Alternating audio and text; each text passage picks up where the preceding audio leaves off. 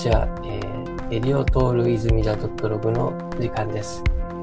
えー、ニューヨークでこう生活をしてたんですけども、アーティスト活動など個人的に行っていく,、えー、いく上で結構イベントとかですね、ニューヨークで行ってたんですけども、個人的にこうアーカイブをきちんと残すことっていうのが大事だなっていうのはずっと思ってたんですけども、まあ、その中でも結構写真っていうのが結構重要で、やっぱりまあ、SNS とかですね、インスあの、インスタグラムとかの SNS とかですね、あの、ウェブサイトとか、そういったものにこう、きちんとこう、載せていくのって大事だなって思ってたんですけども、やっぱり、まあちょっと写真のクオリティもしっかりしたものでっていう風になってくるんですけども、今回、あの、ご紹介させていただきます、あの、フォトグラファーのですね、あの、慎太郎上山さん、通称トライアングルさんですね。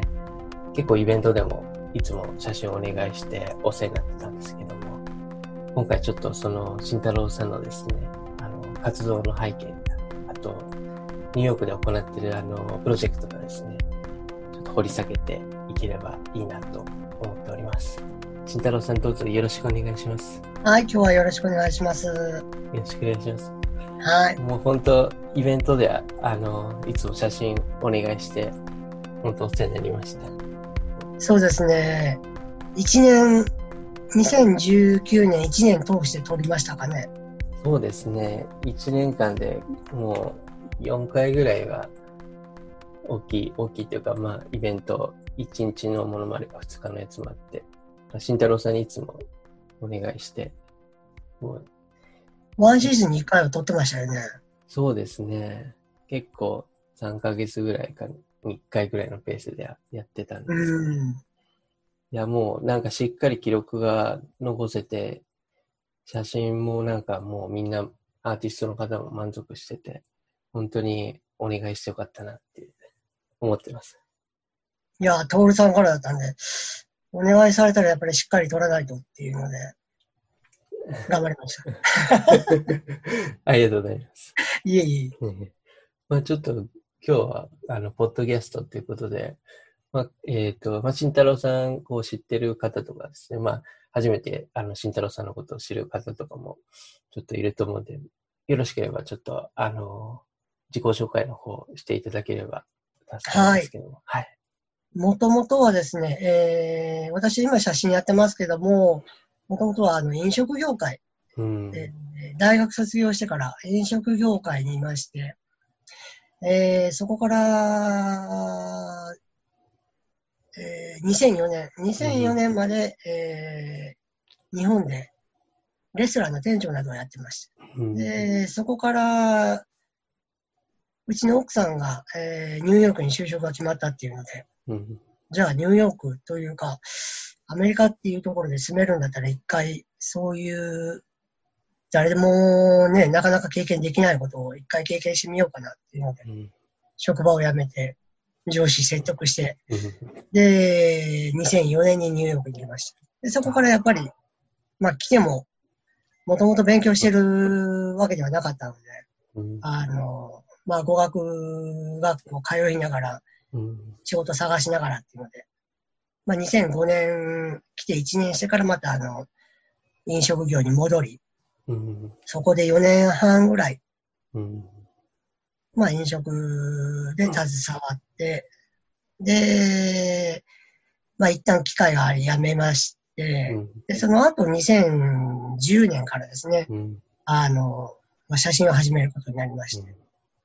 ただもともと、いきなり写真って言っても、その、写真学校とかね、別に写真のクラスとかもまあ別に撮ってたわけじゃないんですけども、うん、絵を見たりとか、写真見たりですね、もともと好きなの。で、飲食やってる時に、まあ実際自分が将来店を出すんだったら、そこの店に飾るのは自分の写真とか、飾ってみたいなっていう、なんか、うん、思いっていうか、そういうのはもともとあったんですけど、うん、で、それはそれでずっと自分の中にあって、うん、で、まあ2010年その辺で、あの、自分に2歳の子供がいまして、で、その子供をですね、コンパクトデジタルカメラで撮ってたんですけど、うん、あの頃 iPhone の機能も良くなかったんで、iPhone もなかったのかな？あ、あったのか、はいうん。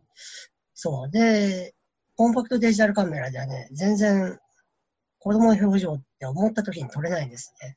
うん、でカメラのこと全く知らなかったんでで、なんで撮れないんだろうっていうのを、まあ、2010年のその帰国、一時帰国の時に、うん、まあ父に相談したところ、あの、まあ父もともと商業フォトグラファーやってるので、ああ、そうなんですはい。で、まあ広告写真とかやってるんですけども、まあ、そう、その父に聞くと、じゃあ、デジタルの一眼レフ使ったらどうだっていうので、うん、一眼レフが何かも知らなくて、そこから一台のカメラと2本のレンズをもらって、うん、えー、スタートみたいな、うん。説明書もなしにスタートみたいな。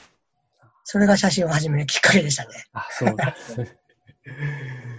結構、今からではちょっと考えられないような、慎太郎さんのなんかこう、写真撮ってる姿とかですね、見るともう、すごい長くやってる方なのかなっていうのは、結構ずっと思ったんですけど。ただ、そう、うん、撮り始めたら、その、一眼レフっていうのは本当に、自分がシャッターを押した瞬間にもうその、その場の状況が撮れるってのを知って、うん、で、しかもデジタルなんで、もう、撮れ、撮りたいだけ撮れるっていうので、もう一気に写真にはまってしまって。うん、はい。なるほど。そこからまあ、子供撮ったり、風景撮ったりしながら、うん、どんどんどんどんはまってしまいましたね。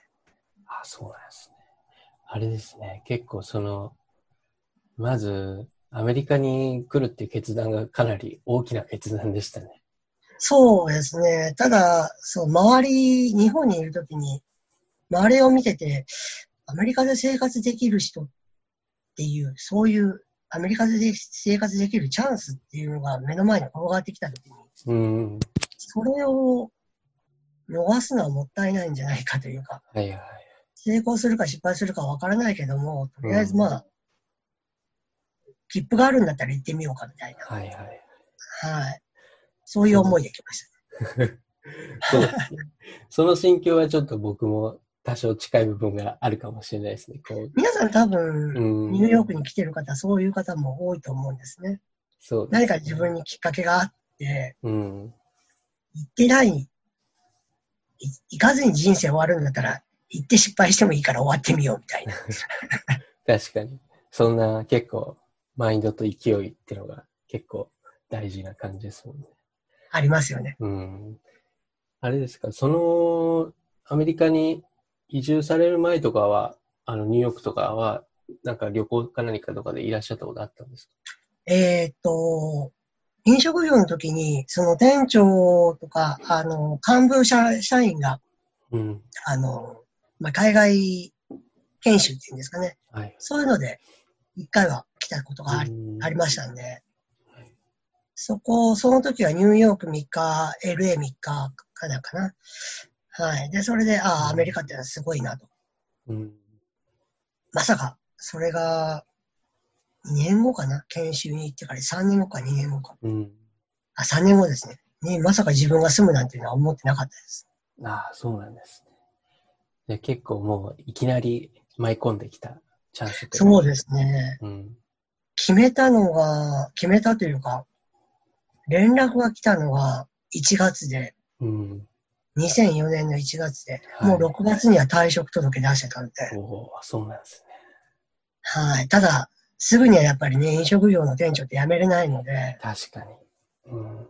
あの、普通のね、あの、平社員だったら辞めれるんですけど、うん、店長探すの大変だっていうふうに、はい、マネージャーとか部長から言われて、うん、じゃあ半年待ちますんで、探してくださいって。なるほどです。それでもね、やっぱりビザをその後取るのが大変ですよね。うん、ああ、そうですね。あれですかね、その奥さんのあの、なんていうんですかね、夫婦としてあの入国するんで、そ、ね、そこはなんかそういったビザで最初は初めは、はい、H1 の配偶者ということで。うんはい。で、に、アメリカに渡ってから自分が、あの、就職したのをきっかけに、いいビザをいただいて、はいはい、で、それで働いてました。あ、そうなんですね。結構その、ニューヨークでその、また飲食のお仕事をされたっていう話だったんですけども、はい。そこからその、ああれですね、その、その仕事を辞めて、こう、今、写真をメインでやられてると思うんですけども、そのなんか大きなきっかけみたいなっていうのはあるんですか？うん。きっかけというか、写真を続けていくうちに、その、まあ、周りから、うん、あの、まあ、人を撮ったり、家族を撮ったりするうちに少しずつ、きっかけが増えていったというか。はい。やっぱり、なんかこう。それでもね、うん、そんな、あの、なんでしょう。ファッションフォトグラファーとか、そんな第一線で活躍するほどのフォトグラファーじゃないんでね、なかなか厳しいですね。ああ。慎太郎さんのこう、写真とかですね、こう見させていただいて、やっぱなんかこう、慎太郎さんのなんかこう、雰囲気っていうか、なんか、温かみっていうか、なんかそういうのはすごい特徴があるなっていうふうに思ってたんですけど、やっぱなんかこう、それこそ人物のものとかニューヨークの風景とかですね、なんかこう、温かみがあって、こうなんか見てて、こう、心が安らぐような、こう感じがいつもあって、結構皆さんそういったものをなんかこう、あの、感じて結構、慎太郎さんにこう写真をお願いしたりするのかなってなんとなく思ってたんですけど。うん。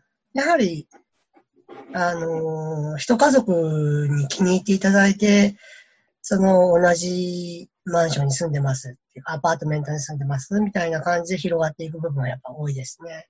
うん、あと、住んでる地域とか。うん、結構、口コミで広がっていくみたいなところもあるんですか、そうですね。口コミしかないですね。なかなか。口コミって強いですよね。もう、あの、やっぱり本当に良くないと人には進めないんで。少しずつですけどね、広がっていけば。うん。うん、はい。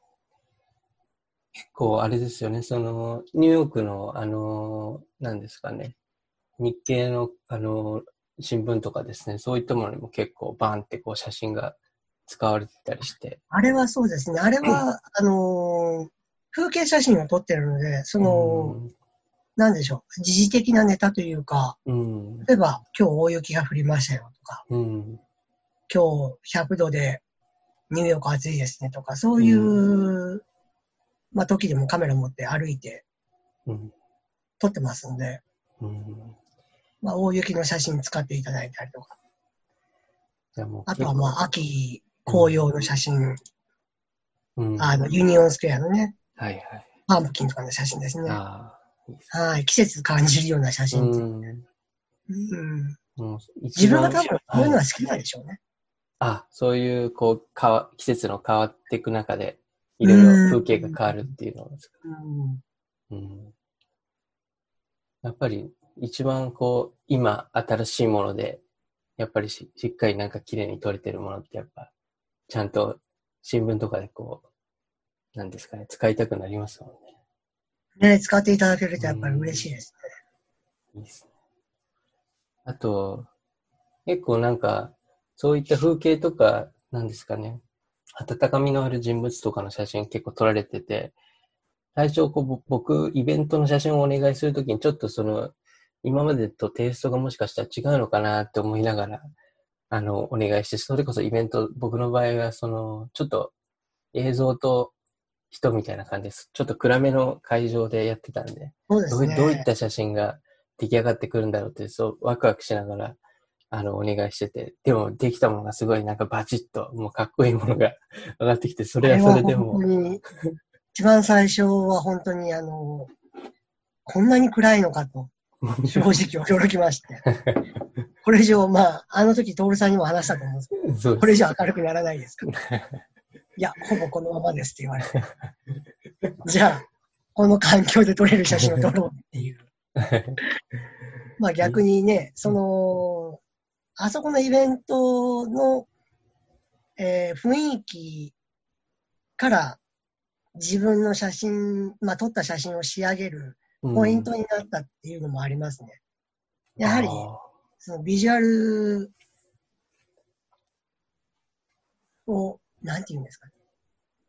あ、こういうビジュアルを皆さん出して、あの、まあ、VJ としてイベントされてるんだと。うん、じゃあ、写真のテイストもこれが、このビジュアルが生きるようなというか、目立つような写真。うん、で、逆に、人にスポットが当たらない。まあ、これも徹さんに聞いたんですけど、その場ではほとんど人にスポット当たらないですねって言うから、はい、もう当たらないんだったらもうシルエットだけでもいいかと。うん、うん、シルエットでこの人ってわかるようなものを、うん、まあ横顔であったりとか、うん、顔の凹凸を出したりとか、あと手が、手を上げるのが特徴な人であれば手が上がった瞬間に撮るとか、で、それプラス、そのバックグラウンドのビジュアルが、あの、うまくその人の個性として出せればいいかなっていうのは、うん、もうその場で思いついたアイディアですね。うん。いや、もう、本当にその瞬間にしか撮れないような写真が上がってきて、本当に嬉しくて。これぐらい頑張っても、あの真っ暗な中で人の顔は映せなかったんで。そうです。まあでも、そうですね。シルエットが逆に、なんですかね、かっこよく、あの、はい、入ってて、本当に良かったなと思ってて。やっぱりなんかこう、慎太郎さんとか、まあ、後で話す内容になってくるかもしれないですけど、やっぱこう、事前にこう、どういうものを撮りたいかとか、いろいろこう、聞いてくれて、なんですかね。なんかそういう、なんだろう、こう、真摯に向き合っていただいているところが、なんか、本当に助かったなっていうふうにそうですね。その、イベントの主催する側の人が、この写真を何に使うのかとか、まあ、今後撮った写真を何に使うかとか、あと、それを元に、じゃあこういうふうに使うんだったら、こういう写真を押さえないといけないですね。とか、やはり、イベントが始まる前に話しておかないと、あの、後でこういう写真、え、撮ってなかったんですかって言われても、どうにもならないので、うん、まあ、あの、あの時も話しましたけど、集合写真は撮るんですかとか、一、はいはい、人ずつのポートレートは撮るんですかとか、うん、全部そう、そうですね。そういったことは事前に話しますね。そうですね。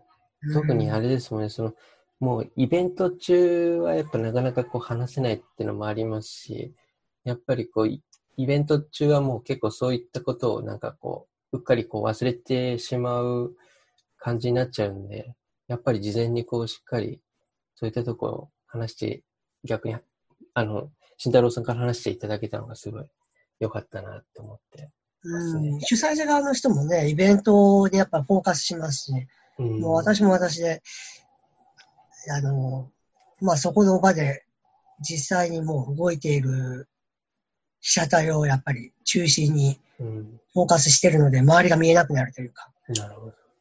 いうのはありますよね。うん、本当なんか、慎太郎さん写真撮ってる時も本当なんかそれに集中してらっしゃるっていうか、こう、なんですかね。僕もそのイベント、そのライブのイベントじゃない、なんかこう、公園でこう、あの、ヘアスタイリストの方と、あの、フリーカットをするイベントがあって、ありましたね。はい。その時になんか慎太郎さんにたまたま撮ってもらう機会があって、その時の慎太郎さんの、写真を撮ってる姿が僕は今でも忘れられなくてあの、木の前に椅子を置いてそこで髪切ってるんですけども、こう慎太郎さんもなんかものすごい長いあのレンズをですね、キャノンのものすごい長いレンズをあの持ってですね、それであのもう草むらにこう寝そべってまるであの、なんですかね、あの、レーシングカーが走ってるのを撮るかのようにこう、はいはい、撮ってて、いや、すごいなと思って。もうなんか、どういったものが出来上がってくるんだと思ったら、すごい綺麗な写真が出来上がってて、わ、すごいなみたいな。こんな撮り方あるんだ、みたいな。うん、多分見てるものが全く違うんでしょう、いや、すごいなって感じです。もう散髪してるとこ撮りゃいいじゃん、みたいな。何撮ってんだよ、みたいな。しかも、あの、あのレンズは本当に動いてる車とか撮るぐらいのもうすごいいいレンズっていうか長くて。いやいや、そこまで長くないです。あ、そうですもう車、僕はあの、レーシングカー撮るレンズはあれのもっと3倍ぐらい長い。あ、そうだよ。あ あれはもう、心に焼き付いてる シーンですね。確かにね、散髪、公園で散髪撮るだけなのに、あれはないだろう。なんか面白いの撮れないかなっていう。まあ、もう一人ね、あのー、アメリカ人のフォトグラファーの方がいらっしゃったんでね。あ女性の方がね。はいはい。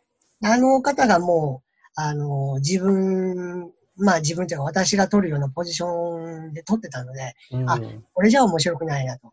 うん。うん、同じポジションで同じレオ、同じようなレンズ使っても面白くない。うん、じゃあ、その彼女とは全く違う、あの、ポジションから、多分彼女はこういう写真を撮ってるだろうから、そういう彼女が撮れないような写真を撮ろうっていうので、あえて長いレンズを出したっていうのがあります。やっぱりもう、全然違う写真がこう上がってきましたね、やっぱ。うん。まあもちろん、慎太郎さんが撮ったっていうのはあると思うんですけど、うん。あれは、ね、何種類かあった方がやっぱり面白いでしょう、うん、そうですね。あの、もう多分一生忘れない感じですね。もう、うん。あの時は。あの面白かったですね。そうですね。イベントとして、そうですね。僕は髪を切れないので、そういうライセンスもないんであれですけど、そういったなんかやっぱニューヨークのお友達で、フリーカットっていうか、あの、ヘアスタイリストをやってる友達に声をかけて、なんか面白いことやろうかっていうのがきっかけだったんですけど。うん、ねウィリアムズバーグとか、あれ、コニーアイランドとかでもやってましたよね。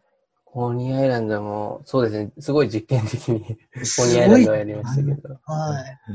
写真拝見しましたね。ありがとうございます。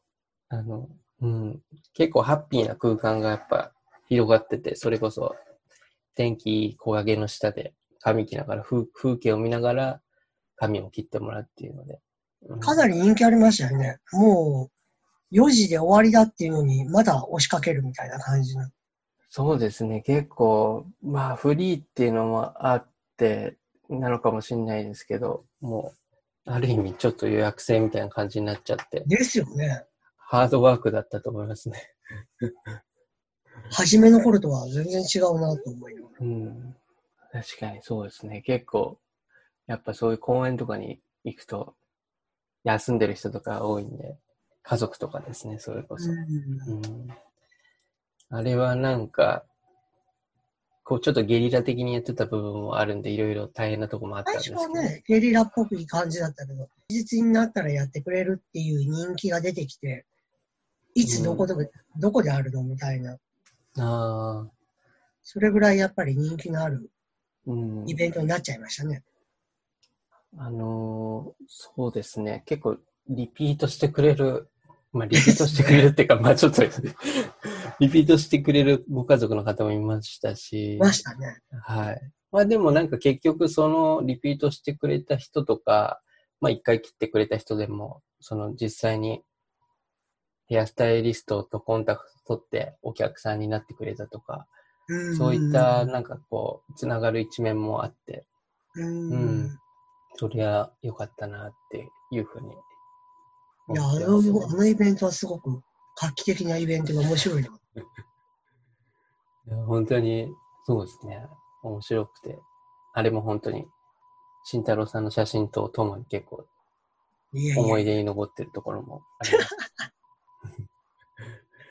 いますね。あの、その時は多分、慎太郎さん、慎太郎さんって呼んでたっていうか、最初はそのニックネームっていうか、あの、アーティストの名前のトライアングルさん、トライアングルさんみたいな感じで呼んでたと思うんですけど、トライアングルさんっていう、あの、その、ドライアングルっていう名前のこう、由来みたいなのを今日聞けたらいいなと思うんですけど。はい、そうですね。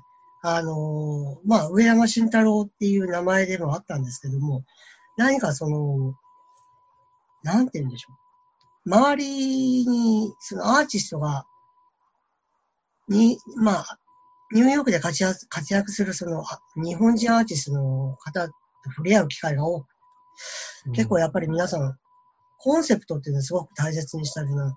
うん、で自分の名前もあるけども、何か自分のコンセプトになるものを名前っていうのを作れないかな。うん、いうので、そのトライアングルニューヨークっていうのを考えました。トライアングルっていうのはもともと三角形ですので、うん、その三つの点からな成り立ちますよね。うん、で、まあ、一つ目が、一つ目の点が私で、うん、で、二つ目が、その、見ていただく方であったり、まあ、撮影するんであれば、そのモデルの方であったりが二つ目の点になりますね。はい、で、三つ目の点っていうのがニューヨーク。うん、そう、舞台にするニューヨーク。うん、で、その三角形、その三つの点が重なるところに、初めて二次元的なその、平面ができるんですね。うん、で、そこに私の個性を映し出せればいいかな。ニューヨークと私と被写体。で、私が撮る写真であれば、その、見ていただく方と私とニューヨーク、その3つの点。うん、はい。2種類の意味があるんですけども。はい。被写体になっていただく方には、その、あなたっていうところには、2つ目の点に入っていただきますし。うん、それから見ていただく方、ご覧になってもらえる方には、2つ目の点には、その、私の写真を見てくれる方。うんあなたがいて私がいて、ニューヨークがあるから、この三角形の中に私の写真ができるんだよ。っていう、そういうコンセプトですね。なので、いろいろ変わります。その3つのポイントの中身がそうですね。変わっていきながら。あそうなんです。結構なんかこそれを、はい、うん、コンセプトにして、あの、何か、うん、イメージづいてもらえればいいかな。うん、覚えてもらえればいいかな。うん今、こう、慎太郎さんの写真を想像しながら聞いてたんですけど、結構ピタッてはまりましたね。ありがとうございます。やっぱなんかこう、人物とかの写真とかでも、やっぱその、場所の雰囲気とかすごい出てますし、なんですかね、そこにニューヨークっていう場所で、まあ、旅行の方も含めて住んでる方とかもこう生きていくのをこう楽しんでるみたいな、なんかそういった雰囲気がこうすごい伝わってくるなっていうのは。なんかね、そう、あの、普通、まあ、ニューヨークに来たりとか、ニューヨークで、ニューヨークでいらっしゃる方はもうそうなんですけど、ニューヨークに旅行で来る方とかで写真撮ってくださいって言うんですけど、やっぱり撮るときにやっぱ緊張するんで、うん、なんかおとなしい感じになっちゃうんですけど、いや、そうじゃないですよ、こう。もうせっかくニューヨークまで来てるんだから、もう、ここでしかできないような、うん、この自分が今ニューヨークに来てるっていう気持ちをやっぱり出してくださいじゃないですけど、うん、はい、そういうのを話しながら、うん、やっぱり、せっかく来てるんだからもうここでしかない。格好の付け方とか。うん、はい。ここでバシッと決めてみようよ、みたいなね。うん。うん日本で撮る写真と同じじゃ面白くないでしょ、みたいな。はいはい。せっかくニューヨークに来てるんだから、みたいな。うん。はい。そういうふうな、やっぱり、気分になってもらいたいってあります、ね、はいはい。うん。やっぱ写真の前にすると、やっぱ普段こう、取られ慣れてなかったりすると、やっぱそういったちょっと緊張とかね、ね。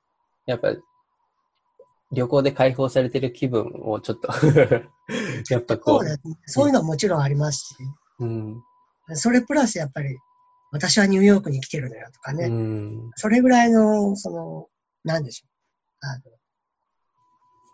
の、面白さというか、うん、自信満々さというか、そうね。そういうのを映し出したいですね。うん。解放されてる雰囲気というか。そうですね。はい。なんかそういったものの方が、こう、後で見返して楽しいですもんね。そうですね。あの、多分日本に帰ったら、この表情しないだろうなとか、こんなポーズしないだろうなとか、多分そういうのあると思うんですけども、うん、やっぱりそこでしかできないっていうか、うん、そこだからこそできたっていう思い出になってもらえればってもありますし、うん、うんそういうのは大切ですね。うん。確かにそうですね。やっぱりこう、うん。自分が知らない一面をこう 見れるっていうか。知らない持ってるんですけど。持ってる。なかなか、そう、どこで出そうかな、みたいな。皆さんいろいろ持ってるんですけどね。うん。それをやっぱり、どううまく引き出すか。うん。あ、そうですね。絶対皆さん持ってますよ。うん。それを引き出すのも、ね、いやいや、私は持ってないですよっていう人に限って、ドバッと出てきますからね。ああ、そうなんですね。もう出てきた瞬間にもうカチッああ、いいですね。あのその引き出すのも大事ですね、写真撮る上で。そうですね。うん、やっぱ、なんかこう、慎太郎さんのやっぱそういう人柄とかがやっぱそこですごい、なんか生きてくるんだろうなってなんとなく思ったりしました。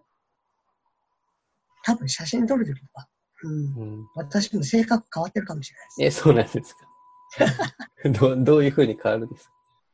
いや、もうテンション上げていきましょう。テンション上げて。あ、本当ですか？普段もそんなテンションは、そんな、普通よりは少し高いかなと思ってたんですけども、あれより。高いですね。高いですね。まあ、そうですね。高い方がやっぱ釣られますしね。基本、そう、基本楽しく。うん。うん、そうなんですね。なんか、慎太郎さんがその、まあ、写真をこう、メインで活動し始める前と、こう、今で変わったことっていうのは、こう、何かありますか？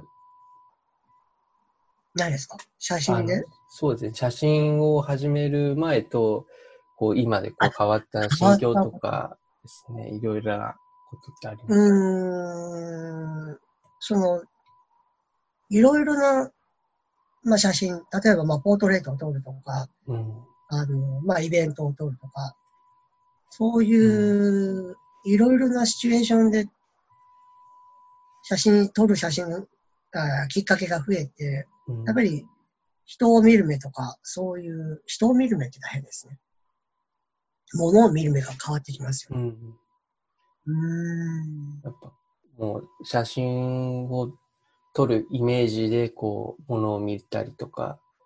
多分それはずっとそういうふうに見てるんでしょうけど、うん、あの、普通に散歩してても、普通になんかご飯食べに行ってても、うん、普通に買い物してても、あ、今この瞬間カメラあったら面白いなっていうのはやっぱりよく見えたり、多分見えるんですね、うん、そういうの。あなるほど。今この瞬間、ここドア開けた瞬間、ここ撮りたいとか、なんかね、うん、窓の前、カフェの窓の前通った瞬間、あ、ここかわいいとか、ここ綺麗、うん、そういうのはもともと持ってるんでしょうけど、写真を撮るようになって、うん、ますます意識するようになったのもありますし、あと、写真が載ってる本とか雑誌とか、うん、あと、テレビを見ててもとか、うん、報道写真には何がいるんだろうとか、うん、なんかそういうものの見方っていうのはどんどんどんどん変わってきました。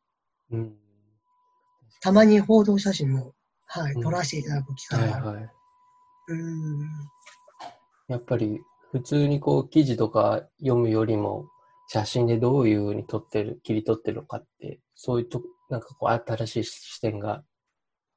そうですね。うん、この写真には何が必要なんだろうとか、うん、こういう、この写真撮るには何がいるんだろうとか、うん、そういう要素というのはありますので、それを考えるようになったりとか、うん、あ、だからこの人はここの位置に立つんだとか、そういうのはありますよね。やっぱりその、なんですかね。まあ、さっきこう、いろいろ散歩とかして気になるところとか、なんかこう、写真的な視点で発見があったりするっていう話があったんですけども。ね、やっぱそういったところで、あ、この場所気になるなっていうところがあったら、また改めて行って、あの、カメラで撮ったりっていうのはあるんですか？そうですね。あの、カメラ持ってないときは必ず、いい場所見つけたら iPhone で撮影して、ああ、そうストックというか、それを覚えておくようにしますよ。ああ、そうなんですね、うん。あ、ここ絶対使えるみたいなね。うん。うん。ニューヨークって知ってるようで知らなかったりとか、あ、こんなとこもあったんだってやっぱり多いですから。うん。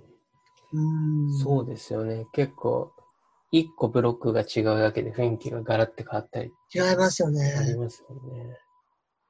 そうですね。結構、撮影の場所とかなんかやっぱ、そういった感じで、こう、どんどんどんどん、ストックしといて、今日この人を撮るならこの場所とか、やっぱ、そういう感じで、ストックからなんかこう、アイディアを引き出して決める感じですか、あの、旅行する人を撮影する場合は、それは多いですよね。うん。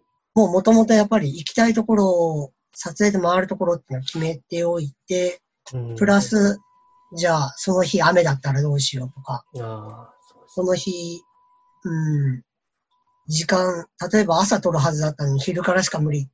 うん、スケジュールが変更になったから、昼からだと、その、朝で考えたところは日陰になっちゃうから、場所を変えようとか、うん、そういう時やっぱストックがある方が、うん、あの、悩まなくて済みますし、うん、やっぱり、ね、撮影もスムーズにいくんで、うん。そうですね。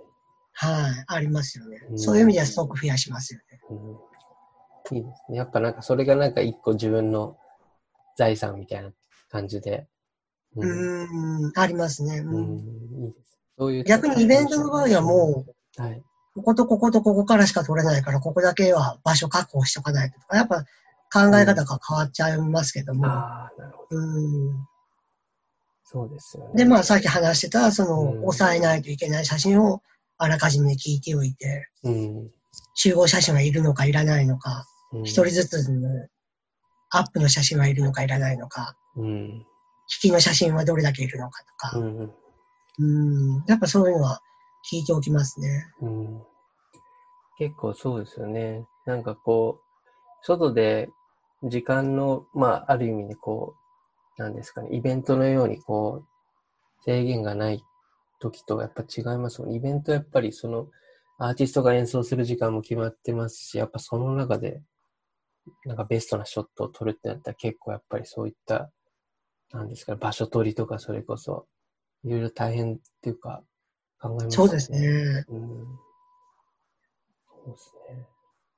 イベントだったらね、まだ、その、フォトグラファー用に、ね、場所を決めることはできるんですけど、うん、一番大変なのは報道ですよね。ああ、なるほど。周りにフォトグラファーがいっぱいいるんで、もう、取り合いになっちゃいます。ああ、そうなんですね。もう、そう、そういった時は、先着みたいな感じなんですか？そうですね。ドア開いた瞬間にバーッと走っていくんで、みんな。うん、そうなんですね。見たことない風景で。別の緊張感があります そう。そうですね。はい。機材も重いでしょうし、そんな中で 走っていくね。もうここ取れなかったらもう取れないとか、ね、ああ。いろんなものを、うん、背負って。はい、場所が決まってても、うん、その、他の新聞社の方がいるから、ここ、あ、取れないみたいなとかね。なかなかそういうのは辛いです。特にあの、まあ、はい。なんか、静かにしないといけない会議とかだったら、うん、すごく緊張します。ああ、あんまバチャバチャも取れない感じな感じですうん、そうですね。音を立てれないっていうのもあるんですけども、うん、その中で人が、フォトグラファーの方がいっぱい動いているので、うん、開く時間っていうのが限られたいっていうのがあります、ね、なるほどです、ね、うん、なかなか大変ですね。報道の写真。裏側は知らなかったですけど。うん。いえいえ。と、りんたろうさんがその、2011年からあの始めているあの、ね、プロジェクトの、あの、スーパームーンの、はい、はい、プロジェクトについてちょっとお伺いしたいんですけども、うん、あの、そうですね。まあ、今ちょうどあの、あれですよね、キャンプファイヤーのクラウドファンディングで、はい、あの、ちょうどそういった活動をしてて、そうですね。活動というか、まあ、あの、クラウドファンディングもされてて、はい、はい。僕も拝見させて、まあ、ちょっと、あの、微力ながら少し支援させていただいたんですけど。ありがとうございます。えー、なんかちょっと、そのプロジェクトの、あの、なんですかね、ポッドキャスト聞いてる方、なんかこう、説明していただければ。そうですね。もともと写真を始めたのが2010年なんですけども、あの、2010年の後半ぐらいに、そのまあ、風景とか見るのが好きだったんで、ブログをいろいろ、写真ブログとか見てるうちに、うん、あの、宮城県のね、石巻に住む、あの、月光写真ってわかりますかね？月の光だけで風景を照らすっていう。えー、はい。あと、星を撮ったり、成形写真っていうんですね。うん、星を撮ったりする。そういうフォトグラファーの方がいて、で、その方の写真にも衝撃を受けて、こんな写真が撮れるんだ、みたいな。うん、で、ニューヨークで同じように撮れないのかな、考えたんですけど、ニューヨークはやっぱり、郊外、郊外ってあの、光の害に、妨害が強すぎて、はいはい、星が取れないんですね。なるほどですね。やっぱりビルの光とかがいっぱいあるからってことですか？はい。例えばマンハッタンの上に天の川っていうのはもうありえない光景で、はい。周りが真っ暗になるとやっぱ天の川は取れないとか。そうなんですね。で、そうこう考えてるうちに、その、うん、ニューヨークにちょうど、あの、ニューヨーク、あ、ニューヨークで、まあ、たまたまあの、朝日を取りに行った日に、うん、あの、まあ、朝日が昇る前から暗いうちから行こうと思って、はい、ニュージャージー歩いてたら、その夜明けの中にね、三日月がぱぽっこり浮かぶ、浮かんでる空があって、うん、もうものすごく綺麗で、もう雲一つない空だった。うん、でもこの瞬間にもう、あ、これテーマが決まった。うん、で、ニューヨークを舞台に月を撮ってみようと。はいはい、で、それを2011年から始めて、で、まあ月は月であるんですけども、その、ちょうどその時、2011年ぐらいからですか、ね、うん、スーパームーンっていうのは、あの、ニュースとかでね、今日はスーパームーンですよとか、うん、そういう話も聞いてたので、うん、じゃあ、満月三日月撮るけども、スーパームーンも撮り始めてみようっていうので、うん、その時は別に、そんな長く撮るつもりはなかったんですけども、うん、毎年毎年撮ってるうちに、どんどんどんどん自分なりのこだわりみたいなのが出てきて。うん、で、そうですね、今年で2020年で、えー、10年。はい。で、ちょうどあのコロナの騒ぎの中、うん、で、この間4月ですかね。はい。はい。あの、2020年のスーパームーンが取り終えたので、はい。で、まあ、何年か前から取ってるうちに10年分貯まれば何か一つの形にしたいなっていうのは考えてたんですけども、うん、まさかこんな、今年がこんな年になるとは思わず。そうですね。うん、じゃあ、あの、せっかく貯まったんだから、こういうプロジェクトで、クラウドファンディングしてみればっていう話を、周りからアドバイスいただいて、はい、で、クラウドファンディングもやり方も何も分かった分からなかったんですけど、うん、あの、まあ、いろいろ教えていただいて、人紹介してもらったりとかして。うんはい、で、ちょうど5月23日キックオフで、うん、で今週の土曜日、6月20日の土曜日までですね。はいあと4日ですけどあと4日。はい。で、それで今、プロジェクトで、うん、まあ、えー、カレンダーとか、うん、フォトブックとか、うん、あと、スーパームーンを10年分集めたショートフィルムをね、うん、今もうほぼ完成しかかってるんですけども、はい、30分ぐらいのショートフィルムを作りました。でそれもリターンに入ったり。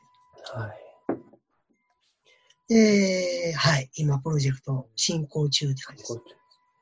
日本でのその、あの個展も考えてらっしゃるってことで。すごくできればとは思ってたんですけど、うん、まだやっぱり航空機のチケットが下がらないので、うんはいはい、今年はどうなのかなっていうふうには思いますね。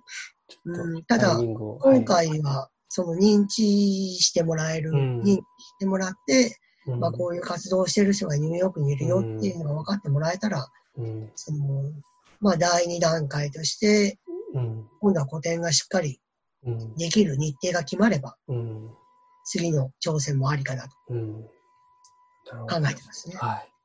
ありがとうございます。そのスーパームーンっていうのは、そもそもあの満満月なんですかね？スーパームーン、そうですね。満月毎月に1回、はい、登るんですけども、はい。えー、基本的に月と地球の距離っていうのは、うん、えー、大体40万キロから35万キロぐらいの間を、うん、えー、毎月行ったり来たりしてるんですね。うん、で、ちょうど35万キロ、36万キロぐらいに近づくとき、地球に近づくときっていうのは、いわゆるスーパームーンっていうふうに呼ばれるんですけども、日本で言われるスーパームーンっていうのはもう、はい、その年に一番近づいた満月。うん、例えば今年言うと4月の7日だけなんですね。ああ、なるほどです。けど、アメリカの定義としては、はい。はい、あの、一番近近い距離から、まあ、あ一番遠い距離から、はい。えー、90%以上になれば、それ全部スーパームーンって呼ぶので、アメリカでは今年はスーパームーンは4回あったことになる、ね、そうなんですね。はい。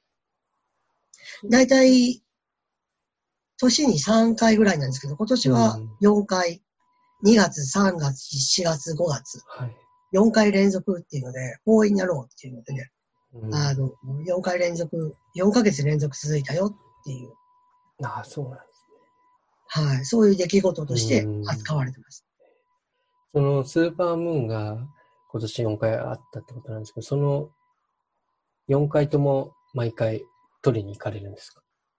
今年ははい、4回行きましたね。2月から5月まで。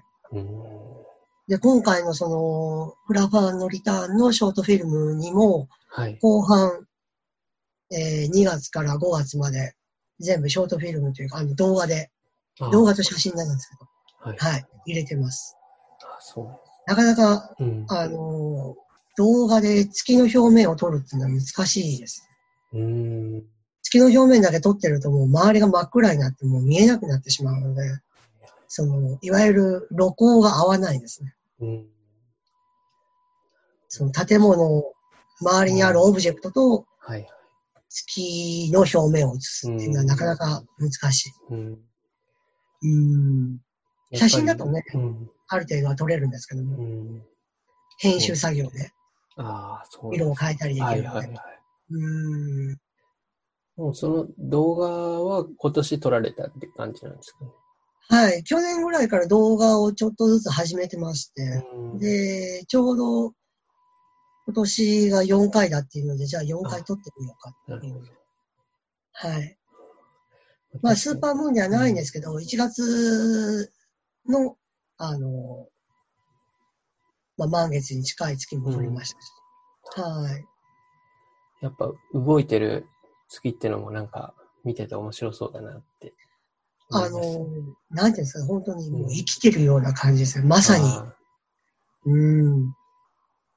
なんか、どう言ったらいいんでしょう。登りたての月ってその、うん、赤ちゃんが生まれたてとかじゃないですけども、まさに今登ってきたみたいな。ああそう。大気が揺らぐ中で、どんどんどんどん月が動いて、登っていくんです。その瞬間っていうのもゾクゾクしますよね。やっぱり実際こう写真を撮られてる瞬間っていうのがやっぱりその面白いっていうかワクワクされる感じですよね。その年に何回かしかないチャンスで。そうですね。あの、出てくる時ってね、一番ドキドキするんですけど、月取る時に、あの、何ですかね。今、空にある、空にあって沈んでいく、これから沈んでいく月と、うん、今何もないところから出てくる月って考えると、うん、今何もないところから出てくる月を取る方が難しいんですね。うん、ああ、そうなんですね。どこから出てくるかわからないっていう、はいはいはい、あ一応計算はしていくんですけども、実際に、まあ、ドンピシャで正確にそこから出てくるっていうのがね、うん、わか、まあ、ある程度当たるんですけども、うん、外れた時はやっぱり怖いです。あそういう、やっぱ、事前の、こう、セッティングみたいなのが結構重要なんですね。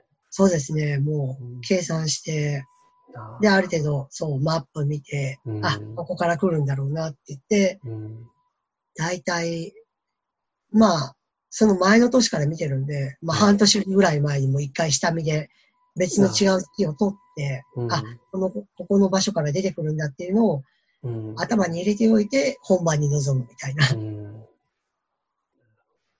下見で別の月を取ることありますよね。ああ、そうなんですね。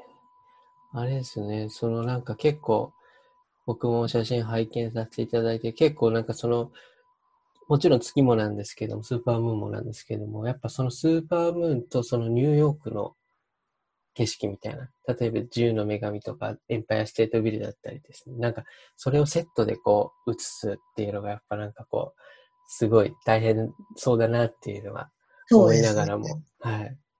月、月をただ単にその通るだけっていうのはすごく簡単で、うん、あの、普通に、なんでしょう。どこでも、どこでも誰でもすぐに取れるんですけども、それだとやはり、ニューヨーク、せっかくニューヨークにいてて、うん、あの、月だけ撮ってたら何もニューヨークってわからないじゃないかっていう話になるので、うん、じゃあニューヨークの景色を入れようと。うん、けどニューヨークの景色を入れても、その、月が真っ白に色が飛んでしまってると、うん、その、なんか、いわゆるみんみんなが見てる月とはやっぱ違うんですね。うん、人間の目ってすごく面白くできてて、うん、月の表面も見えるし、周りの景色も綺麗に見えるしっていう。はいはい。あの、人間の目ってすごくよくできてるんですけど、うん、カメラではやっぱそれができなくて、うん、光っていうのは一つしか合わせれなくて、合成写真であったらね、いくらでも作れるんですけども、うん、いわゆるその一発撮り、一回シャッターを押すだけで、うん、露光の違うもの、明るさの違うものを一つの、あの、画角内に収めるっていうのは、うん、ある程度の時間が決まってるんですね。うん、例えば、登りたての月だともう、登ってから30分から40分してしまうと、うん、もう月の方が明るくなりすぎて、あの、建物、オブジェクトとのその光の関係が、釣り合い、釣り合いが取れなくなる。うん、そういうところがあるので、その辺も加味しながら撮影してる部分はありますね。いやなかなか大変ですね、結構。面白いですよね。うまくいったときはやっぱり面白いですね。ああ、来たっていう。うんやっぱりこう、見てたら、写真を見てたらなんか、わあ、すごい、あの、なんですかね、この10年間のこう、ベストショット、スーパームーン見て、わあ、綺麗だなと思うんですけど、やっぱこう、それを撮る上で結構やっぱ、話を聞いてると、なかなかこう、もう面白くも大変だなっていう形で、下準備がね、ないと取れないですよね。やっぱりその、今もそれを10年、約10年間やられてるってことですけども、はい。こう、過去、そのスーパームーンの撮影をこう、振り返って何かこう、思い出みたいな、何かこの、このショットの、一番最初、その2011年に撮った時は、はい、もう写真見てもらったらわかるんですけど、はい、月の表面が撮れてないんですね。はい、その時は分かってなかったので、うん、その、月の表面と建物の露光の合わせ方っていうのは分かってなかったので、はいはい、やっぱり月が真っ白に飛んじゃってるんですけど、うん。2012年ぐらいからは、まあ次の年ぐらいからは、うん、それが合うように合うように。うん、はい。あとは、2013年なんかは、はい、その、雲があったりしてね、自分が出てきてほしいところからうまく出てこずに、うん、まあ自分の中でもほぼ失敗に終わったみたいな感じなんですけど、うん、なかなかそういう時期もあったりとか。逆に2014年なんかは、もう2013年の悔しさがあったんで、もうそれを挽回しようというのも、いいですね。この自由の女神と。両方ね、そうですね。自由の女神といいですね、これ。結構あれですよね、その、朝とか夜とかで結構時間もやっぱり違うんですね。ですね。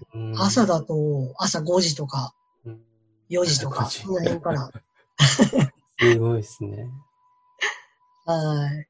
うんまあ、夜は夜でね、夏だったらいいんですけど、うん、例えば、2019年の1月に撮ったその、はい。スーパーブラッドムーンなんかは、うん。マイナス17度の夜中12時とかに撮ってますからね。ええすごいですね。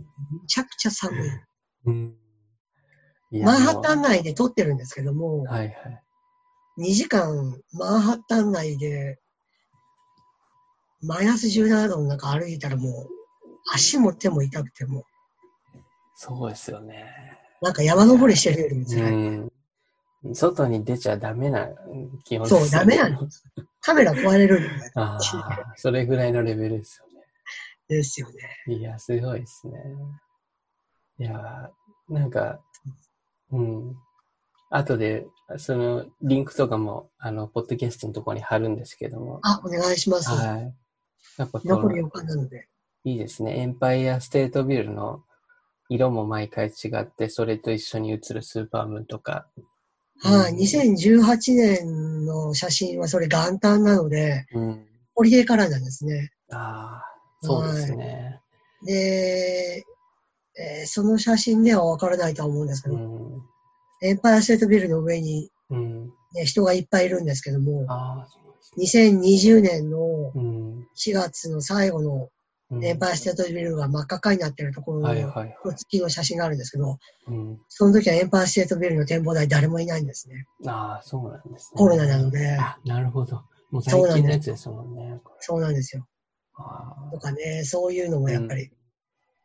で、赤いね、エンパイアステートビルっていうのはそれコロナで、あの、コロナの中、エッセンシャルワーカーとして活躍する人たちをその称えるためにライティングされたっていう真っ赤っかなんですけども、あの心臓のね、鼓動みたいな感じで、はいはい、動くんですけども、なるほどです、ね、そういうライトなんです。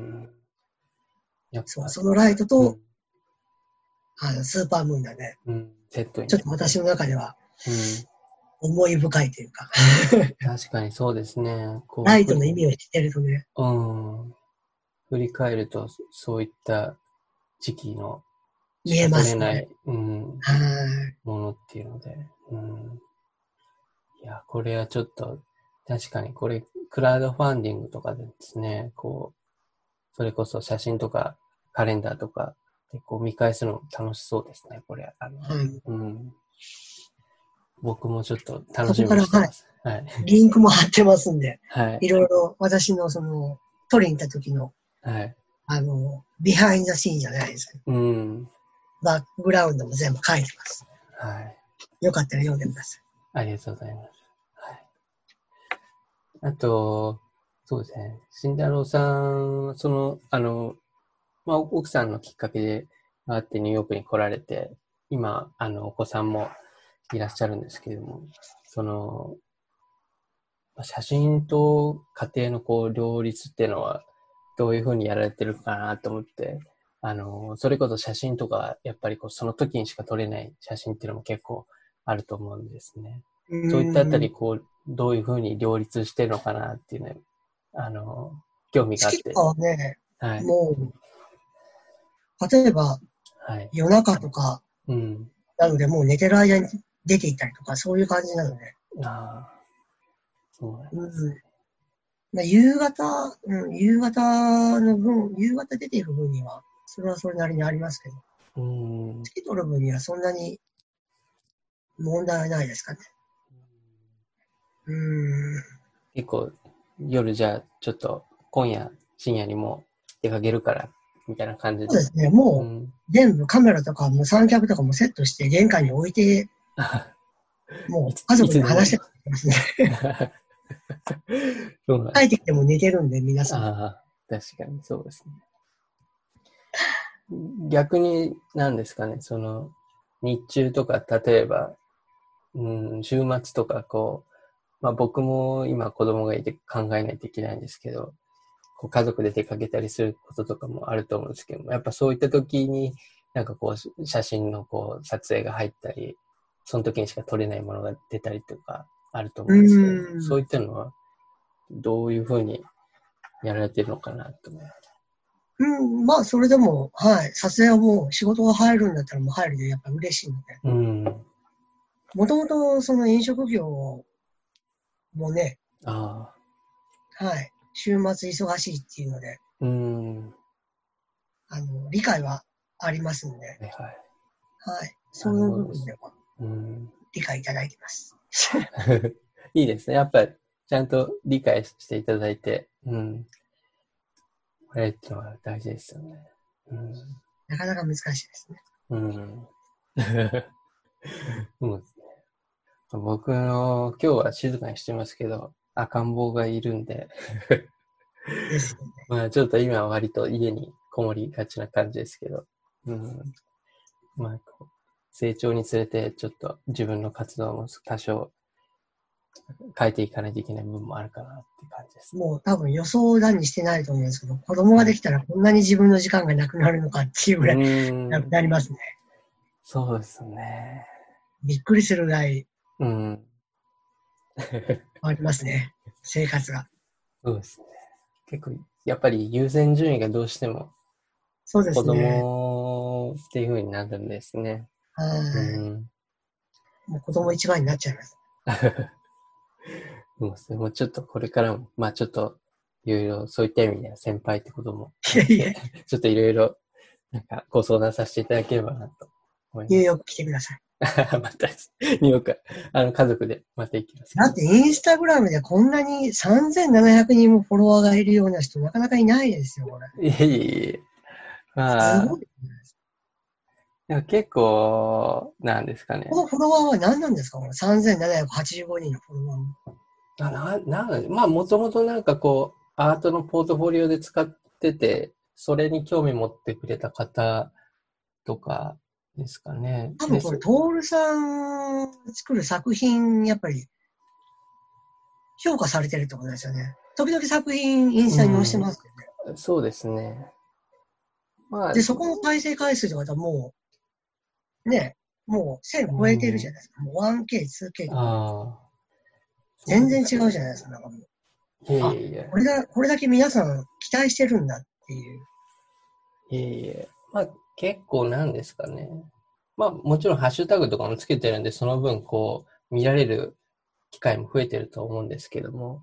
いやー、人気のハッシュタグとかは皆さんやっぱりつけますけど、1K 超えるってなかなかないです。うん、ぜひニューヨークに来てください。まあそうですね、ちょっと本本来だったら4月に行く予定だったんですけど。ね、4月の頭にね、うん、イベント予定だったんですよね。ねはい。ちょっと、まあコロナでキャンセルになっちゃったんで、まだちょっと落ち着き次第、あの、また行ければなっていうふうにぜひぜひ。はい、思ってますね。またその時には、ちょっと慎太郎さんの写真もお願いして、まあ、なんなら家族写真とかも多分一緒に お願いするかもしれない。イベントと、まあ、旅行の家族写真。それいいですね。ちょっと、はい、そのあたり、またお願いします。もちろんです。そうそうですね。こう、結構慎太郎さん、まあ、じゃ話にも結構出てきましたけど、やっぱり、あの、本当に、何ですかね。個人的に本当に信頼して、あの、写真をお願いできるフォトグラファーさんだなって本当に思っていて。毎回幸せ者ですよ。そうです。暗いんで。ああ、暗いすみません。そうですね。あのイベントなかなか撮るの難しいんですけど。うん、いや、トールさんのイベント撮るの難しい。もうだからこそもうあんだけ撮ってもらったら。人気があるからもう人いっぱいになってもう。場所の確保できないし。確かにそうですね。いや、もうね。いやいやいや。慎太郎さん、そうですね。ありがとうございます。こちらこそ。ありがたい。それで呼んでいただいて。うん、やっぱり何ですかね、その、仕事を頼む上で、こう、写真家の方とかですね、まあ、クオリティはもちろん、あの、気になってる、気に入ってる写真家さんにこう頼むんですけども、やっぱこう、依頼する上でやっぱこう、ちゃんと、なんですかね、レスポンスっていうか、返信してくれる方って、意外となんか、いないなって思ってて、まあ、そうですね。まあちょっとこう個人で活動されてる方だと特に顕著に出るんですけども、やっぱこうなんか返信一つで全然なんかこう違うっていうか、やっぱ。私なんかは逆にその、当日までにもう8割ぐらいやっぱり決めておきたいっていうのがあるので、もともと怖がりなんで、不安なので、その、まあ、まず場所はどこなのか、どれぐらい明るいのかとか、どのぐらい人数が来るのかとか、まあ、トールさんのイベントであれば、6人何時間で、1人持ち時間何分で、休憩何分あって入れ替え何分でするのかとか、そういうスケジュール入れとかないと、その間にレンズ変えれないか、引き何枚、引きのカット、前、正面、右、左、寄りのカット、正面、右、左、これ20分の間に6箇所かとか、なんかいろいろやっぱ考えますので、そうなると、もう事前の打ち合わせがなかったら、私の中ではすごく心配ですよ。当日来てからっていうのはやっぱり。そうですね。うん、例えば、脚立一つあるないだけでも、はいはい、あ、ここで脚立なかったらもう負け決定だなとか、なんかそういうのがあって。うんやっぱり、こちらとしてもやっぱ同じというか、やっぱこう、事前に決まってないとちょっと不安な部分もあって、そういったところでこう、やっぱ慎太郎さんってしっかり対応してくれるので、本当に安心して、あの、お任せできるっていうのが本当にあって、やっぱなかなかそのあたりをなんかこう対応してくれる方って、なんか、なかなか実はいないっていうか、そういったところで本当に何ですかね。いろんな方に、それこそ口コミで、あの、いいよっていうふうに、あの、お勧めしたいなっていうのは、本当にありますね。なんかやっぱりその、はい。あ、嫌われない。いろいろ聞きます。嫌われない。あまりね、しつこく聞くと嫌われるんで。ああ。写真撮ってくれればいいんだよ、みたいな感じ まあ結構人によって、ちょっと違う部分もあるんですかね。そうなんですね。事前に埋めてくれる方の方が良かったりとか。うん。いや、君プロなんだからもう来たらわかるだろうっていう人もいます。ああ、はい。なかなかそうは言っても、そうですね。特にイベント系とかだったらやっぱり当日絶対こう なんかいろいろバタバタするんで。うん、そうですね。当日まで入れない場所になるとやっぱり、うん、自分自身、うん、うん、どれぐらい取れるのかって心配です。よ。うん。やっぱりそのあたりでこう、写真でこう、撮影でやっぱそういったことも含めてやっぱりいろんなことで心がけてると思うんですけど、他に何かこう、写真撮影で心がけていらっしゃることとかってありますか？うん、まあ、けど今話した通りだと思います。はい。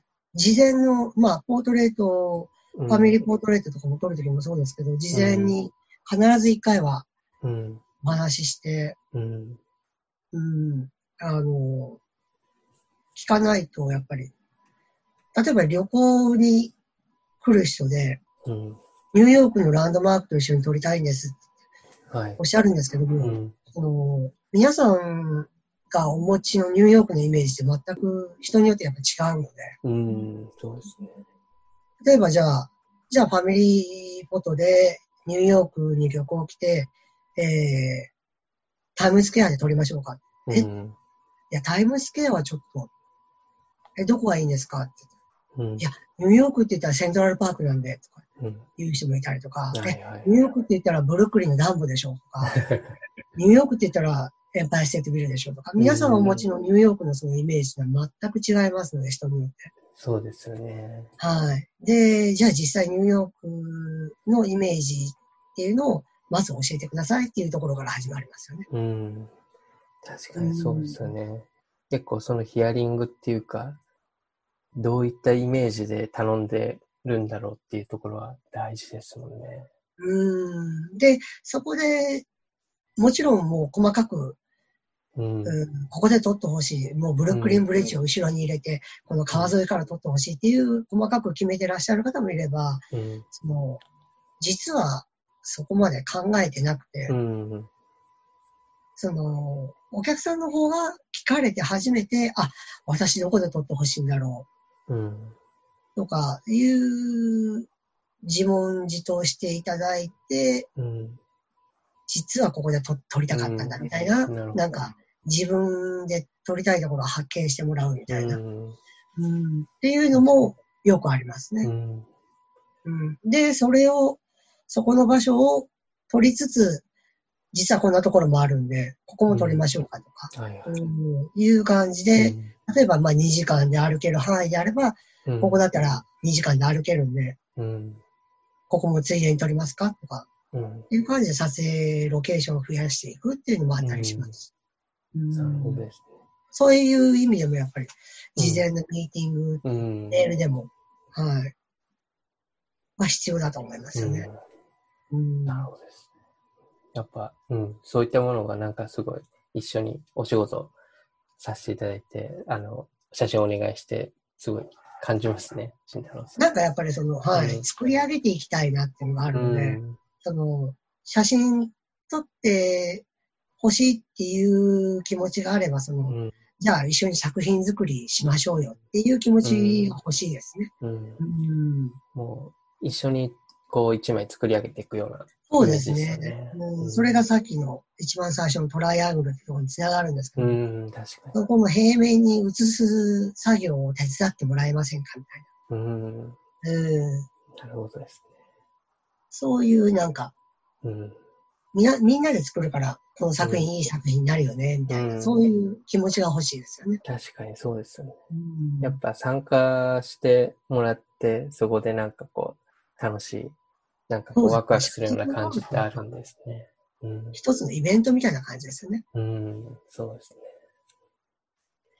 ありがとうございます。いえいえ。あの、ちょっとあの、今、この状況というか、まあ、今コロナの状況とかっていうのもあるんですけども、こう今後その、まあコロナがまあ、えー、っと、こう、まあ落ち着いたらというか、アフターコロナというか、そのあたりで、今後コロナ落ち着いてからのこう、慎太郎さんのこう、ビジョンっていうのは、どういったものがありますかね？正直全くわからないですね。あまず、はい、うん、ニューヨークがまずこの後どうなるのか。うん、まあ、つい、さっきね、あの、うん、US オープンも無観客でやる、開催する予定だっていうふうに発表してたりとか、うん、ニューヨーク市自体も今からどうなるのかとか、うん、方向性がまだ見えないので、うん、今現時点では何も言えないですね。うん。で、日本、まあ、個展、うん、そのクラウドファンディングで、やっぱり個展をしたいっていうのもありましたけど、航空チケットもわからないし、うん、とか、日本に行ける状況にあるのかどうなのかっていう。うん、今年中はどうなんだ。うん、日本に行ってもね、2週間は待機して、そこから動けるってなったら、で実際、ね、その日本で活動するってなったら1ヶ月ぐらいのスパンを見ないと活動できないんじゃないかとか、はい、ニューヨークでもまだまだ予定が立てにくいというか、うん、まあ、その中でも、その、ポートレートを撮影してほしいっていうので、うん、あの、話を進めてる分のはあるんですけども、はい、あの、仕事でヘッドショットを撮ってほしいんで、うん、あの、ヘアメイクさんと打ち合わせして、じゃあ、撮るように持っていきたいですねっていう話はしてるんですけども、じゃあまずヘアメイクさんと、どこでうん、あまあ、準備をするんだとか、うん、今まではそのヘアメイクさんのご自宅でできますよっていう部分もあったんですけど、うん、今、自宅にね、そういうクライアントさん呼べないとか、うん、うん、いうのもあったり、じゃあホテルとか、なんかそういう場所を借りてヘアメイク準備をするとか、うん、うん、なんかいろいろそういうところがまだ見えない部分が多いので、うん、今現時点では何とも言えないです。なるほどですね。うん、やっぱりなんか、あれですよね。こう、経済をこうまた回していこうっていうような流れもありますけども、やっぱりこう、なかなか一気に元通りに活動するっていうのはなかなか難しいですよね。うん。うん、元には戻らないでしょうね。うん。新しいそのね、世界として受け入れていくしかないのかなっていう。うんそうですね。逆にこういう状況だからこそ、なんかこう、撮れる写真っていうのもあるんですかね。あの。うん、それも考えたんですけど、自分が撮りたい写真とまあ、うん、そういう意味では違うんですよね。確かに、その、コンセプトの、うん、部分でも。まあ、要するにその、うん、デモの写真であるとか、うん、なんかいろいろあるんですけども、自分自身を、その、まあ、取りに行ける時間帯に取りに行くこともできるんですけども、うん、ただ、その、お祭りじゃないので、うん、うん、で、プラス、コロナがまだあるわけじゃないですか。はい、そうです。イベント取りに行ってコロナにかかったら、うん。元も子もないっていうのがあるので、確かに。何を実際自分は取りたいなとか、うん、それ取らないといけないのかとか、うん、そういうのを考えるともう、うん、一切やっぱ出てないですね。うん、最近はね、はい、あの、まあ、ニューヨークポーズが解け始めてるので、うん、出ることも増えてきましたけど、はい、いわゆる皆さんが撮ってるような、誰もいないタイムスクエアとかいうのは、全く撮ってないですね。うん。うんやっぱりそうですね。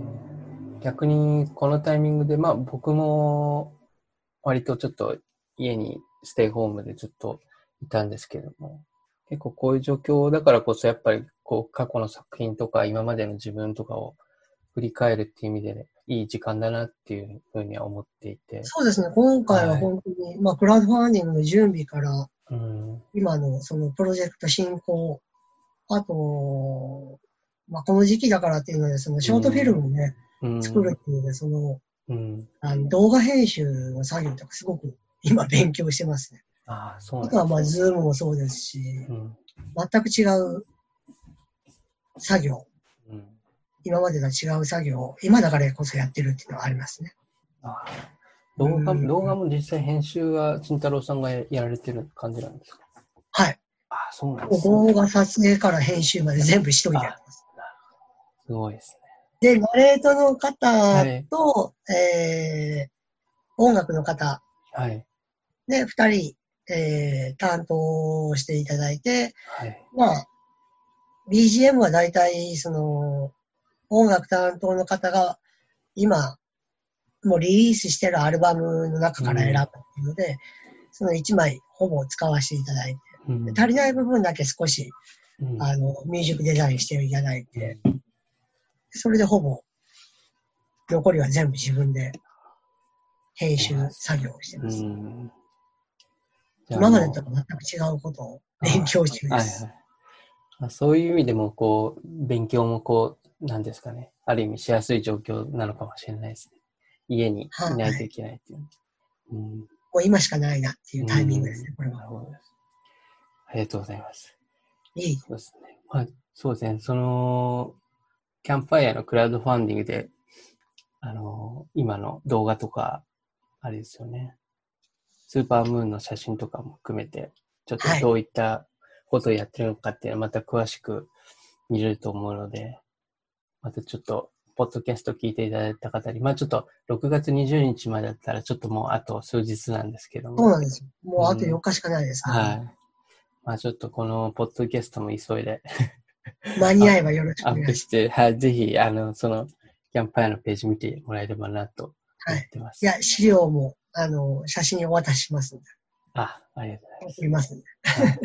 はい、あ、ポッドキャスト、そうですね。URL は載せれると思うんで、はい。あと、じゃあ、慎太郎さんに、こう、最後に、あのー、ポッドキャストを、えー、聞いていただいた方に、こう、一言、何かあれば、お願いしたいと思うんですけども。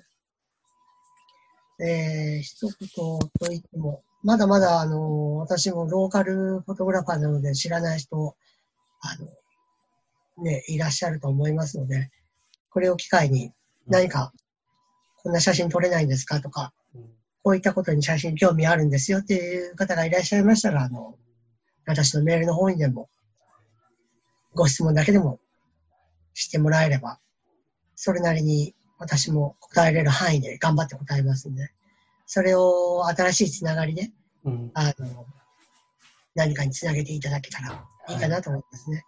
はい。はい、よろしくお願いします。ありがとうございます。やっぱ今後、まあちょっと、まあ、またニューヨークに、あの、旅行で行けるようになったら、やっぱ、慎太郎さんにまた、こう、気軽に旅行の写真とかお願いすることもできるって感じですよ、ね。はい、ぜひぜひ。もう、すごいおすすめなので、ぜひ行かれる方いましたら、よろしくお願いします。慎太郎さんに撮ってもらってください。